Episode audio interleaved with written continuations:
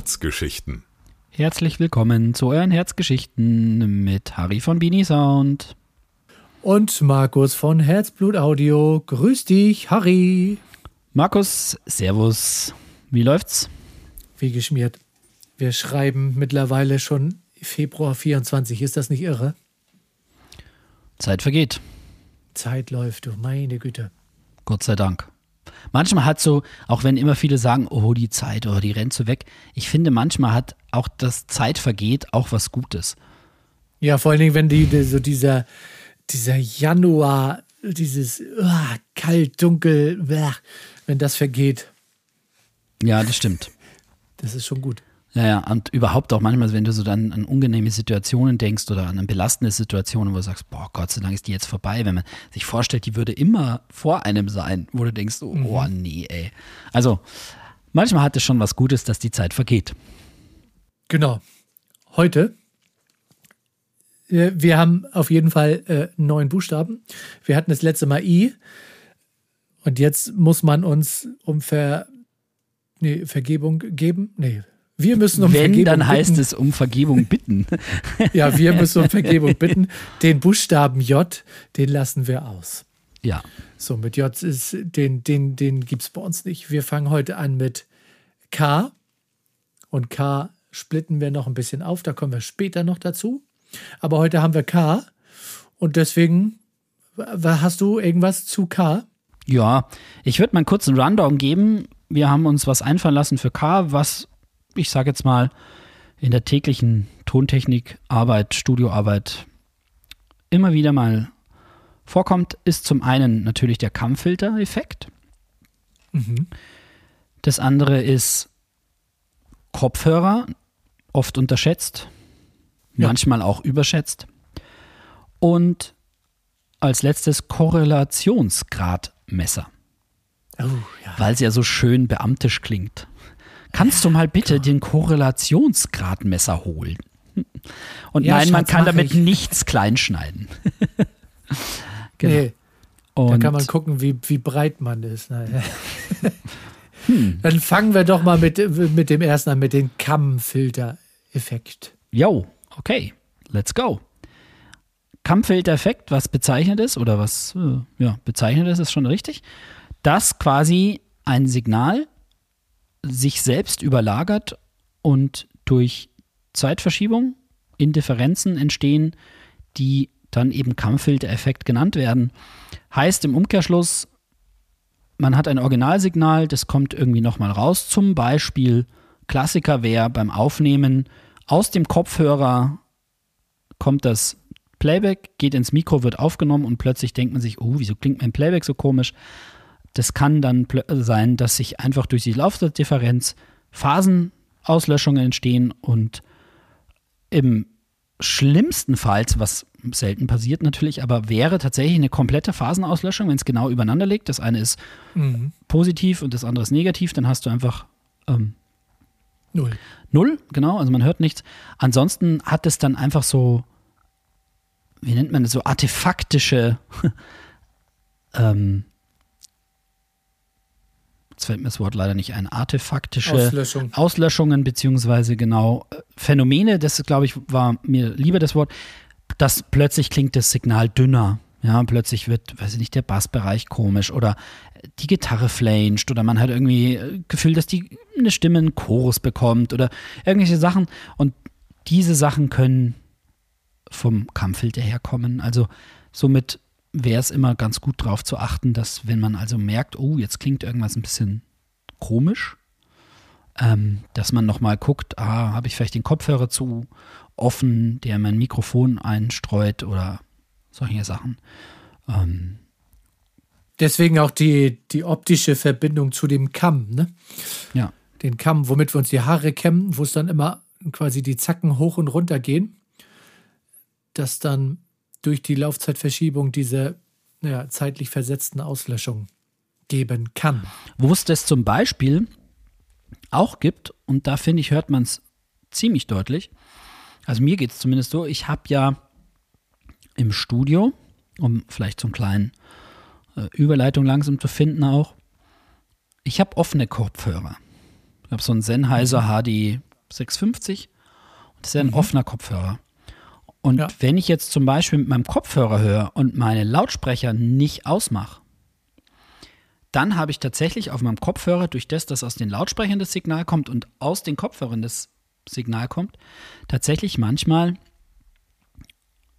diesen Kampffilter-Effekt, dass ich irgendwie, oh, das klingt jetzt aber irgendwie so flangig oder choruslartig und dann denke ich mir, oh, ich muss erstmal meine Lautsprecher ausschalten. O Ja. Oder im Zweifel den Kopfhörer lauter drehen, dass einfach ne, diese akustische Überlagerung nicht stattfindet. Und Da, da haben wir dann übrigens wieder aus unserer letzten Folge die interaurale Laufzeitdifferenz. ja, Das heißt, das Signal von den Lautsprechern kam bei dir später an als das von den Kopfhörern. genau. Und deswegen, ja, ein guter Chorus gebaut. Ja, ist nur nicht so geil, wenn man abhört. genau. Aber ähm, also das wäre jetzt klassisch der Kampffilter-Effekt, also da, der tritt relativ häufig auf, wenn man nicht aufpasst, oder? Ist ein ziemlich bekanntes Phänomen, sage ich jetzt mal aus der Tontechnik. Aber Ja. weil ich es ja schon eben angesprochen hatte und vielleicht so einen kleinen Überleitung gekriegt habe, ähm, mein nächstes Wort, was ich gemeint hatte beim Rundown, wäre Kopfhörer gewesen. Und Ja. da sind wir uns ja in manchen Dingen vielleicht ähnlich, in manchen nicht ähnlich oder uneins oder Markus und ich diskutieren manchmal gerne darüber, wie, wer, was, wieso, weshalb, warum. Und ähm, bei Kopfhörern gibt es mal ganz grundsätzlich ja drei verschiedene, vielleicht sogar eher vier verschiedene, wenn man so will, Typen. Also es gibt natürlich die klassischen Over-Ears, die wir alle kennen, die dann wiederum in geschlossen, halboffen, offen unterteilt werden können. Dann gibt es die sogenannten On-Ears. Ja, also Mhm. ein klassischer Over-Ear wäre zum Beispiel ähm, der, wie ich ihn angesprochen habe, der äh, Sennheiser HD 650 oder auch der Biodynamic DT77 zum Beispiel.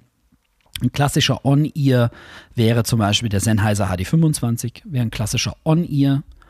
Und dann gibt es natürlich die klassischen In-Ears, nenne ich sie jetzt mal. Also die im Ohr direkt drin stecken, im Gehörgang, die man eher ja von äh, Bühnen kennt oder wenn der Musiker bzw. der Schlagzeuger im Raum was einspielen soll. Naja, oder wenn du jetzt irgendwelche äh, Earpods hast, ne? Womit du Musik hörst. Genau, ja. Ich kenne auch manche, die tatsächlich äh, auch einen Podcast mit In-Ears aufnehmen, weil sie halt irgendwie diese das Gefühl haben, dass ein geschlossener Kopfhörer Over-Ear trotzdem irgendwie Output hat. Das glaube ich, ja, muss jeder für sich selbst entscheiden. Ähm, genau, aber eigentlich ist, ähm, zumindest sagen die meisten, natürlich ein geschlossener Kopfhörer, also sprich, der den Raumklang von außen abschirmt, dass man tatsächlich nur das hört, was auf dem Ohr ankommt. Viele sagen, dass der zum Mischen nicht so gut ist, weil man eben diese physikalischen Phänomene, die es halt draußen gibt, mit rechts, links und Crossfeed und wie wir es alles schon mal besprochen hatten, äh, auslöscht und man so eine Separation hat, die es ja tatsächlich in dem Sinne nicht gibt. Und ähm, viele Sänger zum Beispiel kommen damit auch nicht zurecht. Also im Studio, die brauchen entweder, wenn du einen geschlossenen hast, dann nehmen die eine Muschel weg, dass sie quasi auch den Raumklang mit sich hören. Oder man nimmt dann eben einen offenen Kopfhörer. Also ich benutze dann immer im Studio, wenn ich einen Sänger habe, gerne meinen HD 650, weil der echt super klingt, muss man sagen. Und eben offen ist. Muss man halt ein bisschen aufpassen, wenn der Mix zu laut ist auf dem Kopf, dann Ja. kommt halt wieder das Problem, der hüpft dann mit ins Mikro rein und da muss man ein bisschen immer aufpassen. Ähm, genau, aber beim Mixen sind wir uns ja, gibt es ja auch die Mythen über, geht es mit geschlossenen? Nein, das geht niemals mit geschlossenen. Du musst einen offenen, du musst wenigstens einen halboffenen, bla bla bla bla bla. Ich kann nur in, das ist jetzt meine vollkommen persönliche Meinung sagen, du musst deinen Kopfhörer kennen. Ja. Und mir persönlich ist es egal, ob der offen, geschlossen, over-ear, on-ear, whatever ear ist. ähm, ich habe einen Kopfhörer, der Markus hat ihn auch schon mal gesehen, den habe ich boah, bestimmt 20 Jahre, wenn es reicht. Der, Den HD 25. ja, ja, genau. Der Das abgeranzte Ding, ja. Aber das ist mein Go-To. Ja. Und natürlich hat, hat das auch alles natürlich eine Berechtigkeit. Wenn du Live-Tontechniker bist, ist natürlich ein geschlossener Kopfhörer immer sinnvoller. Wenn du irgendwie gerade Störfrequenzen suchst oder, oh, wo knackst ist das Kabel, ist logisch, dass du davon außen nichts brauchst. So, also jedes, mhm. jeder Kopfhörer oder jeder Typ hat natürlich seine Berechtigung. Aber was ich jedem da draußen mitgeben möchte, ist, kennt euren Kopfhörer. Und mhm dann kann man auch mit jedem Kopfhörer einen Mix machen. Das ist eigentlich so wie seine Lautsprecher kennen. Wenn du die kennst, kannst du auch mit, was weiß ich, Küchenradio-Lautsprechern mischen, wenn du sie kennst. Also da nebenbei, der Harry hat übrigens als, ich, ich nenne es jetzt mal als Zweitabhörer außerhalb des Studios, die Apple Earpods. Ne? Beim Spazierengehen mit deinem Hund hörst du da und äh, wenn du die, ja, ich, ich, würde ich jetzt auch sagen, wenn ein Kopfhörer von, sagen wir jetzt mal irgendwo von 20 Hertz bis, naja, bis wohin hören wir? Wir hören ja wahrscheinlich irgendwo bis 18.000, aber eigentlich haben sie irgendwie, sagen wir, von 20 bis 20.000 wiedergeben kann und du das Ding seit fünf Jahren auf den Ohren hast und nur Musik damit hörst, dann kannst du damit auch mischen, ne? Ja, und auch Sachen beurteilen. Also es ist ja auch so, ähm, mhm. mal Hand aufs Herz, äh, welcher Mix geht bis 20 Hertz runter? Äh, ja, also meine muss ich mhm. ganz klar sagen, hören spätestens um 40 auf. Also und da hören sie dann rapide, fallen sie einfach ab. Und ich bin immer der Meinung, wenn wir uns auch mit allen möglichen Sachen beschäftigen, Loops, äh, Frequenzgängen, Frequenzauslöschungen, egal was man sich beschäftigt, es gibt einfach, und das sollte man sich immer im Kopf haben, ein einen wichtigen, ich sage jetzt in Anführungsstrichen, wichtigen Frequenzverlauf und der ist sicher nicht bei 40 im Bassbereich, sondern nee. der ist irgendwie bei 70 aufwärts, ja, und hört dann auch irgendwo bei 12 wiederum auf. Und natürlich, ich will das gar nicht sagen, dass das Quatsch ist, diese Höhen bei 16 und bei 20. Das ist alles schön und Luft und Air und egal wie du es nennst, hat alles seine Berechtigung. Aber dass ein Mix funktioniert, liegt bestimmt nicht daran, weil er jetzt noch extra viele Höhen bei 20 Kilohertz hat oder weil er noch extra viel Energie bei 20 Hertz hat. Das, nee. Daran liegt es nicht, sondern wenn der Mix in dem für uns wichtigen Bereich funktioniert, dann klingt der Mix. Natürlich klingt der schöner. Das ist wie ein guter Kuchen, der super, super schmeckt. Wenn ich dem jetzt noch Vanillesoße drauf gieße, dann hat der natürlich, wow, jetzt schmeckt der Kuchen einfach nochmal eine Ecke geiler. Nee. Nicht umsonst gibt es Auratones oder Anastens, die genau den Bereich wiedergeben, der für uns einfach am wichtigsten ist, und zwar die, dieser ganze Mittenbereich. Natürlich muss das Low-End stimmen, gar keine Frage, ne? wie du schon sagst. Und auch oben das auch. Aber das Wichtigste, wo wir alles drüber wahrnehmen, das hängt alles in den Mitten. Ja, und da geht es ja auch darum, warum nimmt man was laut wahr? Weil die Mitten passen. Also ein Mix wird mhm. sicher nicht laut klingen, nur weil er fett Bass hat oder weil er mega Höhen hat. Dann wirkt er immer mhm. noch nicht laut, sondern wenn einfach die Mitten mhm. ähm, präsent sind, dann wirkt er auch viel lauter. Also ich bin jetzt auch inzwischen bestrebt, muss ich sagen, so jetzt mit meinen neuen Mixen, dass ich doch tatsächlich versuche, nicht mehr so, ich sag's jetzt mal so, ich war ja immer sehr bestrebt, so eine ausgewogene Linie zu haben. Ich versuche mich jetzt in letzter Zeit tatsächlich mal, dass ich in der Mitte so einen kleinen Buckel bekommen. Einfach dann, erstens wirkt der Mix lauter und dann natürlich auch im Sinne von der Sprachverständlichkeit hast du auch nochmal ein Feature. Wenn du einfach die mitten ein kleines bisschen raushebst.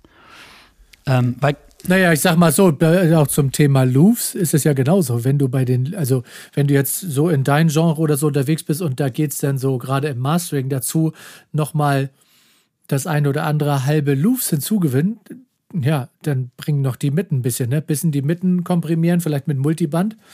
Und dann äh, kriegst du richtig was nochmal drauf. Ja, vor allem ist es auch ausschlaggebend für Louvs-Messung.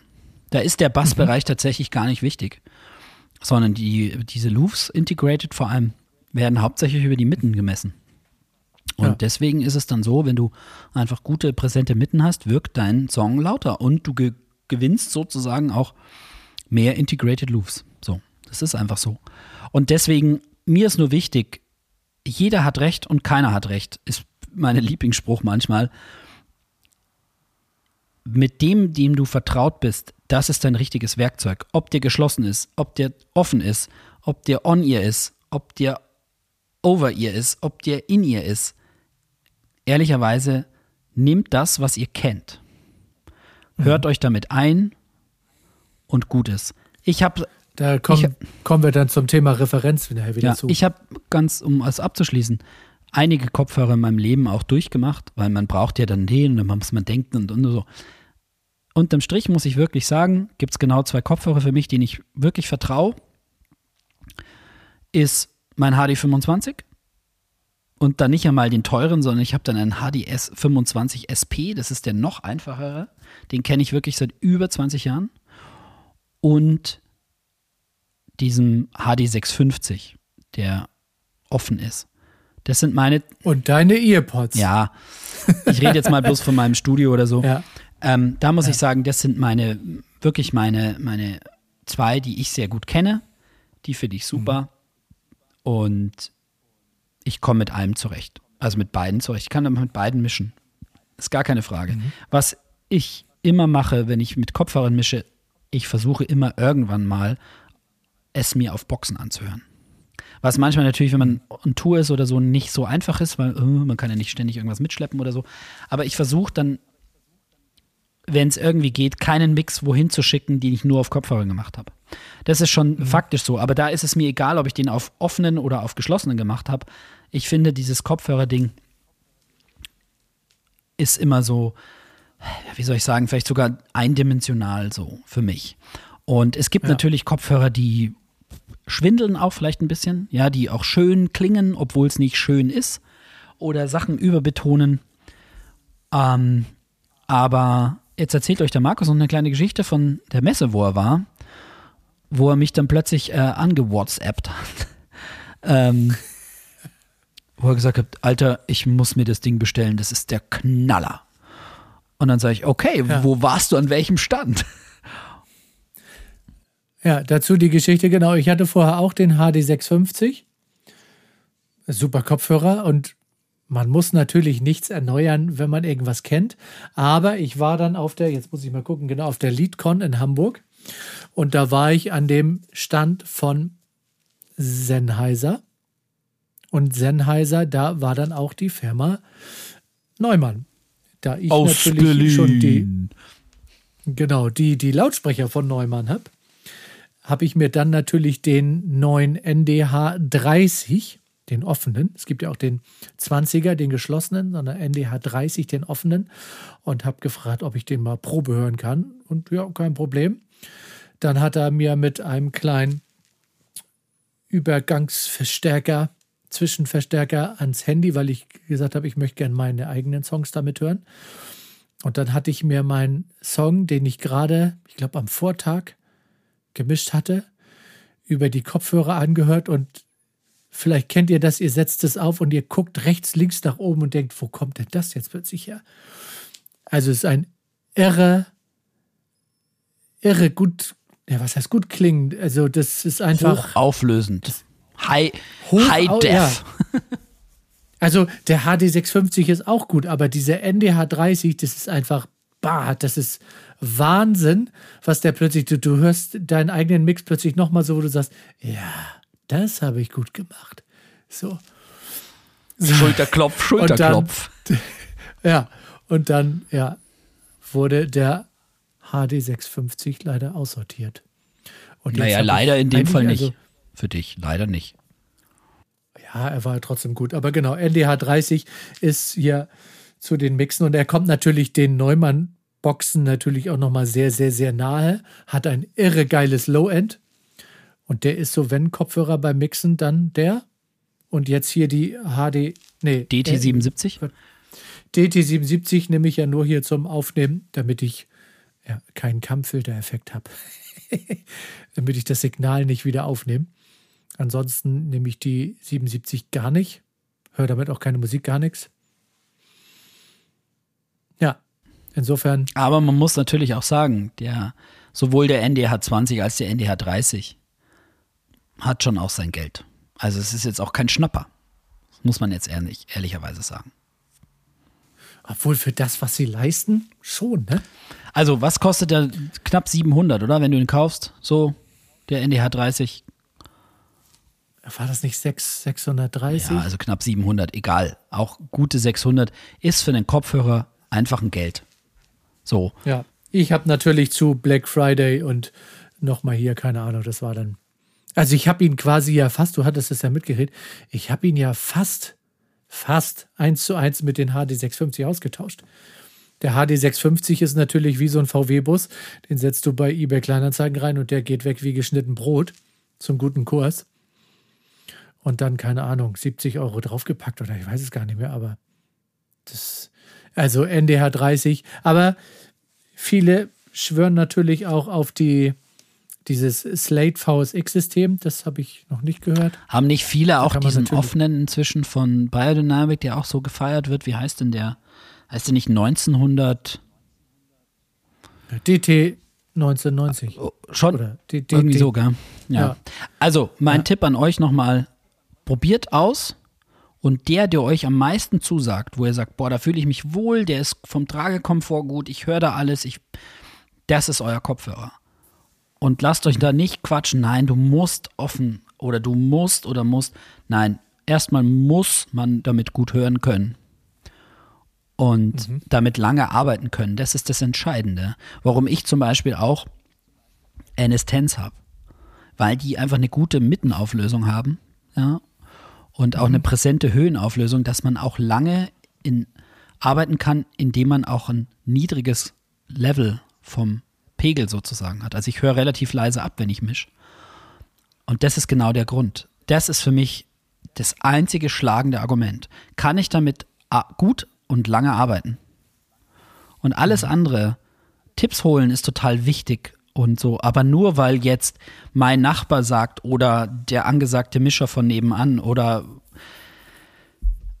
was auch immer den hat, dann das ist der Kopfhörer der Welt. Da wäre ich immer, immer vorsichtig damit. Ich kann nur von sagen, als Schlagzeuger ist es auch so. Natürlich sind Schlagzeuge von der Firma XY vielleicht hochwertiger, besser, keine Ahnung. Aber unterm Strich ist, das Instrument muss zu dir sprechen und wenn du drauf hast, musst du, das hört sich jetzt sehr philosophisch an, eine Verbindung haben. Und wenn du Bock hast, auf diese Trommel mhm. zu hauen, dann hast du Bock, das Ding zu spielen. Und dann ist dir das erstmal egal, äh, ist das Walnussholz oder ist es jetzt Birke oder ist es Ahorn oder ist es Maple oder ist es Pressspan oder ist es Fiberglas oder völlig egal. Und so ist es, finde ich, bei ja. Kopfhörern genauso. Du musst dich damit wohlfühlen. Da, du musst deine Referenztracks darüber hören und sagen, boah, das ist das und das und das. Ich kann auch nur jedem empfehlen, probiert es aus. Es ist ja in den meisten Fällen auch kein Problem, mal einen Menschen zu fragen, hey, kannst du mir mal leihen? Kein Problem. Ich hatte auch gedacht, ah, cool, Neumann hat den NDH 20 rausgebracht. Oh, Freund von mir hat sich den gekauft und so. Habe ich ausprobiert, habe ich mir anhör gehört, hatte mir das zwei Wochen ausgeliehen. Ich habe ihn mir nicht gekauft. Ist nix für mich. Mir war nicht mein Ding. Ähm, und vor allem hatte ich auch in dem Sinn für mich gar, gar keine ähm, Notwendigkeit gesehen. Ja, weil er ich habe ja einen Kopfhörer, den ich ja. echt kenne und den nehme ich immer mit, egal ob ich live bin, wenn ich auf Tour bin und was arbeiten muss.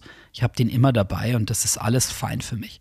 Drum ja. lasst euch da nicht irgendwie bequatschen, dass nur man muss und man kann. Man, man muss immer noch sagen, den Sound macht der Mensch und nicht der Kopfhörer mhm. oder das Interface oder das Mischpult oder die Kiste oder das Plugin, völlig egal. Und so kann ich nur empfehlen, Natürlich ist es wahrscheinlich angenehmer, längere Zeit auf einem offenen Kopfhörer zu arbeiten, weil es einfach nicht ganz so, ich nenne es jetzt mal gequetscht klingt oder abgeschottet klingt. Ja, das ist natürlich unangenehm. Aber es gibt bestimmt genug da draußen, die nur nach Feierabend, nach der Familie Kinder haben, die einfach, es muss ruhig sein. Das ist ganz mhm. wichtig ähm, oder nachts irgendwie in der Ecke im Schlafzimmer, während die Frau schon schläft, irgendwie noch was produzieren. Äh, ey, dann ist ein geschlossener Kopfhörer State of the Art. Da kann ich keinen offenen Kopfhörer ja. verwenden, weil dann schläft meine Frau nicht. Das ist einfach so. Deswegen ja. sucht euch den. Dann hört man das Schnarchen. Das könnte auch noch sein, genau. ähm, aber deswegen lasst euch da nicht irgendwie bequatschen. Man kann nur mit irgendwas. Nein, man kann mit allem. Und der Markus mhm. hat einige Mixes von mir gehört, die ich mit dem HD25 gemacht habe. Ja, mhm. natürlich wird, behaupte ich jetzt mal, wenn ich mein HD25 aufhab, schaue ich öfter in meinen Analyzer. Definitiv sogar, als wenn ich jetzt auf meinen Studioboxen oder meiner Studioumgebung bin. Aber zu sagen, naja, damit kriegst du keinen richtigen Sound oder einen richtigen Mix hin, fände ich mal eine gewagte Aussage. Sagen wir es mal so. Was mir auffällt, um, um vielleicht was Negatives auch zu sagen über Kopfhörerarbeit, ich benutze tatsächlich auf Kopfhörern immer mehr Hallanteil zum Beispiel. Der ist deutlich lauter, dass ich sage, oh, jetzt klingt's geil. Und dann höre ich es mir im Studio und denke mir so, nee, ist zu viel. Ja, das ist das mit dem Crossfeed. Mit Sicherheit. Aber drum sage ich auch, ich gebe ja auch keinen Mix, ohne einmal in meinem Studio oder auf Boxen, die ich kenne, es mal abgehört zu haben. Ja. Das ist für mich extrem Ja, genau. wichtig. Ähm, aber ansonsten wiederhole ich mich jetzt zum zehnten Mal. Hört euren Kopfhörer und entscheidet wirklich nach eurem Ohr und nach eurem Gefühl. Mhm. Und lasst euch nicht reinquatschen, nein, das muss jetzt sein, weil das ist State of the Art und alle haben das. Ja, Ich finde noch viel wichtiger daran, dass der auch mal, wenn man vielleicht mal, keine Ahnung, drei, vier Stunden damit arbeitet, dass der eigentlich gar nicht auffällt. Wenn du nach vier Stunden oder wenn du vier Stunden machen willst und du hast nach einer Dreiviertelstunde schon Druckstellen irgendwo oder der, der drückt irgendwo, dann kann der klingen, wie der will. Das ist genau das, was ich meinte. Man muss damit lange arbeiten können, ohne dass Mhm. das nervt. Dass der Bügel drückt, dass die Muschel juckt oder was auch immer. Also Ja. deswegen, Genau. So, jetzt kommen wir zu einem Gerät, das hatten wir, also den Korrelationsgradmesser hatten wir ja eigentlich schon so ein bisschen, oder nicht ein bisschen, bei G, dem Goniometer. Der, das habe ich damals schon erklärt, ne? der beschreibt ja die Beziehung zwischen dem rechten und dem linken Signal. Ist die Linie, so wie war das jetzt, ist die Linie, ho- ne, hori- war horizontal? Vertikal? Vertikal ist senkrecht, ja. Vertikal haben wir ein Monosignal. Und ist sie horizontal, oh, diese Wörter immer, ne? Oder auch waagerecht, ja, dann, also komplett waagerecht, dann haben wir quasi eine komplette Auslöschung. Und wenn wir ein sauberes Signal haben, haben wir in, Mitte, in der Mitte ein Wollknäuel, was ein bisschen tanzt. ja, und je größer das Wollknäuel ist, desto breiter ist der Mix. So kann man es mal ganz leicht Ja. erzählen. Beim Korrelationsmeter oder Messer ist es fast noch einfacher. Also ich benutze das relativ häufig. Ähm, das ist für mich in vielen Dingen, ich sage jetzt mal fast ausschlaggebender als so ein Goniometer. Letztendlich Ja, der hat damit plus Exakt. eins und minus eins. Was ne? er macht, ist einfach Ja. die Phase, beziehungsweise korrekterweise die Polarität, ähm, misst er ja. Und es ist einfach ganz einfach. Wenn es plus eins ist oder je weiter es ist von null in die Positive geht, desto besser ist die Phase oder die Polaritätsbeziehung. Mhm. Und je weiter er ins Negative geht, desto schlechter ist es. Und das hört man ganz oft, wenn man Phasendreher hat und man denkt sich, oh, es klingt schon irgendwie ganz schön breit, aber es klingt so unnatürlich breit zum Beispiel und es klingt auch hohl oder irgendwie, dann hat man oft das Problem, dann schaut man seinen Korrelationsmeter an und denkt sich, okay, es ist bei minus eins. Drum klingt es irgendwie so breit und, und, und aber hohl, weil eben einfach die äh, Polarität beziehungsweise dann halt einfach die Phase auch zueinander nicht stimmt. Und ich finde, das ist ein einfaches Meter. Punkt. Ab wann greifst du denn ein? Wenn du mal irgendwie ein Signal hast, was so ganz klein, so mal Bruchteil immer mal kurz in den Nee. Minusbereich geht, greifst du da schon ein? Da ich ja ein Mischer bin, der zwei Ohren hat und sich auf seine Ohren größtenteils verlassen kann, ich ähm, schaue das mir auch nur an, wenn mir jetzt irgendwas Spanisch vorkommt. Wo ich sage, irgendwie, so das klingt so unnatürlich breit oder irgendwie, warum klingt denn das so, so drucklos oder irgendwelche Sachen. Dann schaue ich mir das an und dann checke ich, keine Ahnung, das kann ja ganz banal mal oft ja, ich sage jetzt mal eine Bassdrum zum Beispiel, ja, mit zwei Mikrofonsignalen abgenommen sein. Mhm. Ähm, und plötzlich klingt die Bassdrum hohl oder, oder dünn, dann schaue ich mir das an. Ähm, oder wenn, wenn, wenn du Live-Mitschnitte hast, dann kann das mal passieren, dass das einfach so, das klingt zwar mega breit, das klingt schon fast so überbreit, ja, aber das klingt halt hohl oder dünn. Und wenn mir das auffällt, dann schaue ich mir das an. Aber wenn du jetzt zum Beispiel zwei Gitarren links, rechts hast, die gehen immer ein Stückchen. die wandern. Das ist einfach Ja. so. Ich glaube, es ist Ja. die Beziehung, weil, wieso ich es ja gesagt habe, wenn das mal passiert, ja, ist das nicht das Problem. Problem ist, wenn das einfach Anschlag ist. So, das macht, Ja. du machst an und es macht klack und es läuft nach links und Minus es ist minus eins, dann ist Ja. da irgendwas fehl am Platz. Und Ja. ich mache das aber tatsächlich zu 99 Prozent nur übers Ohr. Weil das ist auch immer, ich kann mich da manchmal nur wiederholen, ich höre mich manchmal an wie der alte Mann, der vom Krieg erzählt, aber hey, wir machen Musik und das funktioniert mit den Ohren verdammt nochmal. Und natürlich ist Ja. so ein Analyzer, Korrelationsmeter, Goniometer, egal wie diese ganzen Hilfsmittel heißen, total praktisch und hilfreich, gar keine Frage.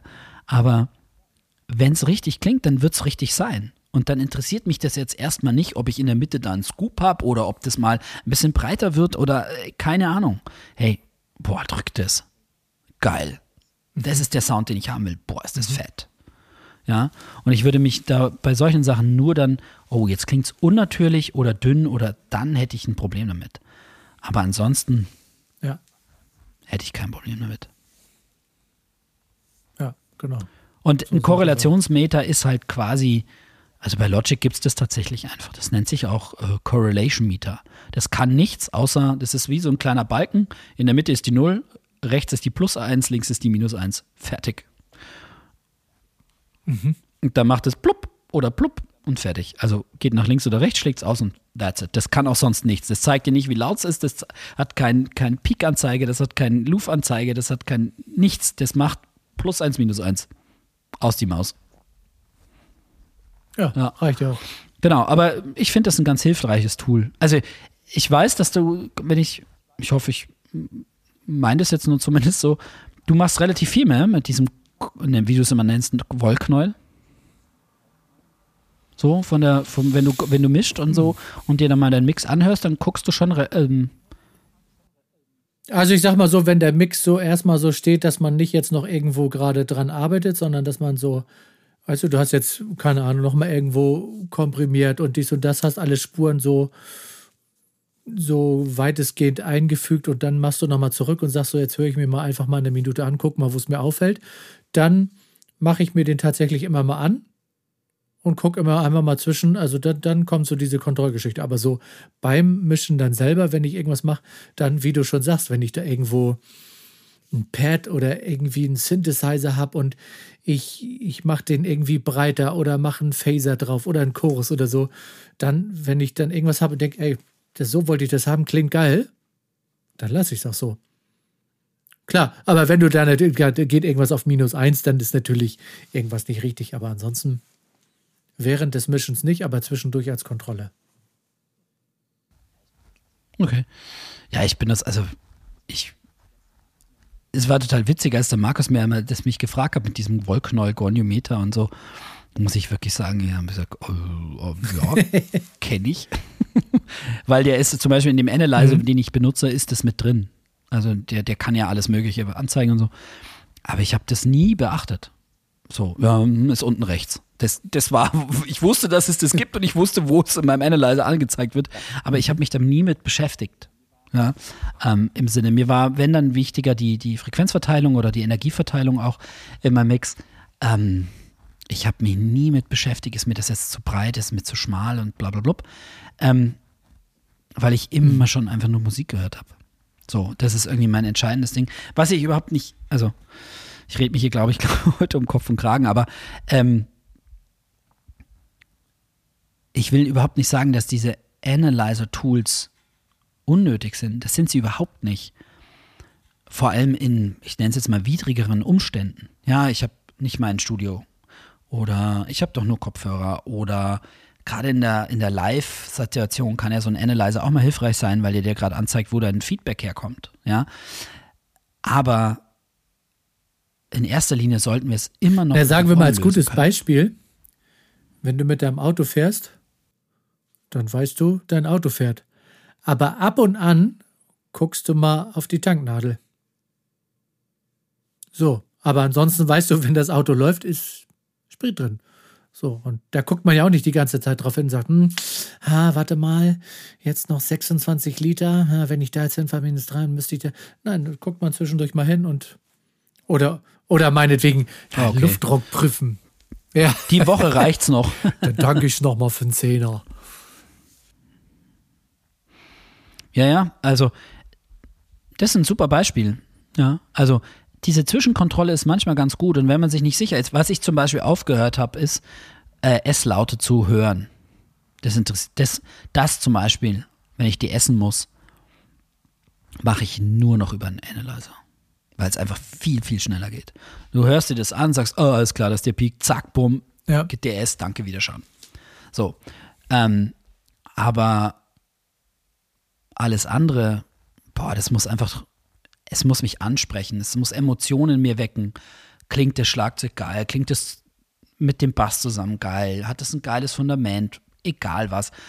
Und da muss ich wirklich sagen, das ist für mich entscheidend. Ich habe heute wieder einen Mix angefangen und habe nur mal das Schlagzeug laufen lassen, da habe ich ähm, den Bass entmutet auf meinem Pult. Und das, da saß ich dann da und dachte mir, ah, das wird Ja. geil. So, da hat mich kein Analyze interessiert, da hat mich kein Korrelationsmeter interessiert, da hat mich kein Goniometer. Es wäre mir scheißegal, was das für Loops waren oder so, sondern, yo, Das ist ja das auch macht Laune. ähnlich, kannst du es ja auch beschreiben. Ähm, oder was heißt beschreiben? Mir fällt das gerade so als Metapher dazu ein. Es gibt einfach, äh, keine Ahnung, du kaufst dir, keine Ahnung, ein, ein Joghurt. dann machst du ihn auf und steckst dir einen Löffel im Mund und sagst, boah, schmeckt richtig gut. So, dann isst du den, fertig. Und dann gibt es aber die, die nehmen den ersten Löffel und dann wird erstmal das Schild hingehalten. Au, da ist aber 37 Gramm Zucker drin. Hm, ja, das, aber das schmeckt man auch. Das ist schon ganz schön süß. Und statt einfach, schmeckt er oder schmeckt er nicht? Natürlich, Zucker, ja, muss man lesen, aber so dieses, wie du schon sagst, du, du lässt es auf dich wirken und wenn es gut ist, dann kann man gucken, muss man aber nicht. Bei Ernährung ist jetzt was anderes, aber es fiel mir jetzt gerade dazu ein. So, Nee, da hast du, du hast vollkommen recht. Ja, ähm, und manchmal, ich glaube, so könnte man es auch noch ausdrücken. In der Musik oder im Mischen macht man sich unfassbar viel Kopf. Ja, ja, das kann nicht und der sagt nicht und man darf dann den Kopfhörer nicht und der Kopfhörer. So. Und wie du schon sagst, beim Ernähren, ey, kein Mensch denkt echt nur einen Cent drüber nach, wie viel Zucker in einem Big Mac ist. Der Big Mac wird einfach ge gegessen. versuch mal im Bums. Einkaufsladen irgendwas einzukaufen, wo kein Zucker drin ist. Also, Äh, Hölle. Also alle Convenience-Produkte bist du raus. Salami, was weiß ich, egal was, überall ist Egal. Zucker drin. Ja. Genau.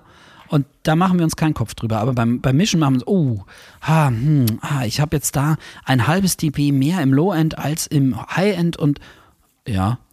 Und darüber machen wir Könntest uns du mir Gedanken. die Spur Weiß noch ein halbes dB lauter machen? Hm. Kenn ich.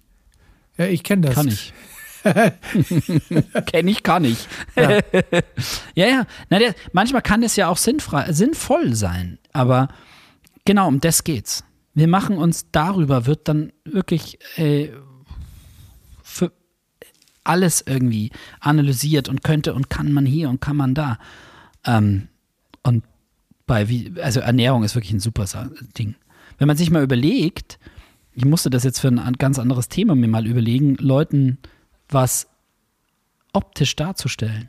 Ja. Und ich habe mich mal äh, ziemlich beschäftigt mit, wie viel Gramm Zucker ist denn was? So. Kein Mensch von uns kann sich 43 Gramm Zucker vorstellen. Ja, ist das ein Esslöffel? Ist das ein Das sind Teelöffel? ungefähr ist das vier ein Esslöffel. Ist das ein. Naja, jetzt kannst du es aber vier, ungefähr vier Esslöffel ist schon. Pff, ja, weil jetzt ein ganz blödes Beispiel. Ein Stück Würfelzucker Mhm. hat drei Gramm Zucker. Ich weiß. Ist drei Gramm schwer. So, 43 Gramm, Ja. jetzt kann sich jeder ausrechnen. Und da kann man sich das vorstellen. Buah. Nur mal so, by the way, weil ich es mir zufällig gemerkt habe, ein Liter Cola. Das, das erinnert 106 mich an, an oh, Zeiten vor oh, länger als zehn Jahre. Da war ich mal im Fitnessstudio. Und da gab es dann einen Ernährungscoach, der kam dann abends mal dazu. Und der kam als erstes, fing das an, der kam mit so einem kleinen Untertässchen an. Da war Würfelzucker, weil du es gerade sagst, drauf. Und ging zu einer Frau und sagte, ähm, würden Sie das bitte einmal aufessen? Und dann sagte sie, oh, nee. Und da waren reichlich ein paar Stücke drauf. Und dann, wieso nicht? So viel Zucker? Nee. Und, und dann sagt er, das ist ein Glas Cola. Und dann war es ganz still im Raum. Genau. Ja, Ja, genau. Das, ja. Ist einfach so. Also, und darüber machen wir uns nie Gedanken. Und das wird einfach so akzeptiert. Und bei der Musik wird alles auf die Waagschale gelegt und der Analyzer befragt und das Goniometer befragt und alles wird befragt. Und ah, hey, einigen wir uns einfach mal, es Genau. kommt aus zwei Boxen. Mhm. Tut oder mhm. schmeckt mir oder schmeckt mir nicht. Fertig aus. Und das sollte die Und Entscheidung dann ist noch, sein. wenn du einen, einen geilen Song hast, keine Ahnung, wir nehmen jetzt mal, weil wir heute schon mal drüber gesprochen haben, einen geilen Song von The Weeknd. Und der hat vielleicht irgendwo drin bei Minute 1,23 ein irgendein Instrument, was einen kleinen Phasenschweinerei macht. Dann ist das scheißegal, weil der Song einfach geil ist. Ja, Ein guter Song ist ein guter Song So, und und, jetzt schließen Song. wir das ab. Fertig. Und wir nehmen Genau. heute nicht noch ein Wort rein, worüber wir wahrscheinlich ja, mindestens eine, wenn nicht zwei oder drei Spezialfolgen machen, und zwar Ja. den Kompressor. Da freue ich mich schon, seit wir A gemacht haben, drauf. Ich wollte es ja schon bei C machen, aber Harry hat gesagt, nee, nee, nee, nee, nee, jetzt machen wir hier Deutsch. Kompressor wird mit K geschrieben. Ja, Kompressor, herrlich. Ich habe eine schöne Geschichte zu Kompressor, wie man ihn ganz einfach erklären kann. Da kommen wir dann zu der Mama zurück. Ja, und dann machen wir also nächste, nächstes Mal machen wir Märchenstunde Ja. mit Onkel Markus. Und ähm, ich möchte jetzt noch gar nichts versprechen, aber vielleicht gibt es beim Kompressor auch eine Neuheit oder eine Neuerung, die wir bis jetzt auch noch nicht hatten, aber da Nee. möchte ich noch nicht zu viel versprechen oder zu viel drüber reden. Jedenfalls, ihr könnt euch das nächste Mal auf den sagenumwobenen Kompressor freuen. Harrys bester Freund, Markus bester Freund und in dem Sinne würde ich mich nochmal an alle draußen wenden. Bitte, bitte weiterhin fünf Sterne liken, teilen, was auch immer, Fragen, Anregungen gerne, solange es konstruktiv ist, bitte, an beaniesound at gmail.com oder herzgeschichten at gmail.com und jetzt habe ich es mir gemerkt, herzblutaudio at gmail.com. Bitte auch gerne einfach unseren Instagram-Accounts folgen, Herzblutaudio, Beanie Sound, ganz einfach zu finden. Herzgeschichten, einfach folgen, liken, was auch immer. Wir freuen uns über alles. Und dann bleibt mir nur noch eins zu sagen. Vielen Dank fürs Zuhören, bleibt gesund und vor allem habt immer ein gutes Lied auf dem Ohr. Euer Harry von Beanie Sound. Euer Markus. Ciao, ciao. Herzgeschichten